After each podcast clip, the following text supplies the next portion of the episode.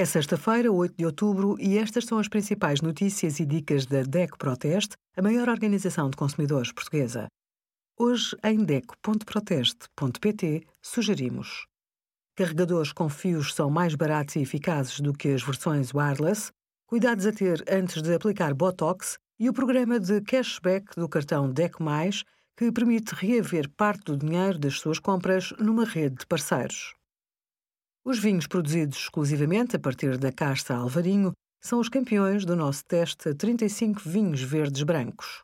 Após a compra, mantenha as garrafas deitadas num local escuro, bem ventilado e fresco. Na hora de servir, importa lembrar que a garrafa deve estar fria entre 8 e 10 graus centígrados.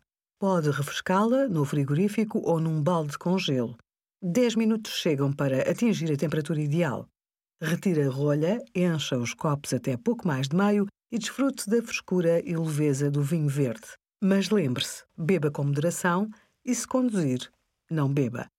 Obrigada por acompanhar a DEC Proteste a contribuir para consumidores mais informados, participativos e exigentes. Visite o nosso site em deco.proteste.pt.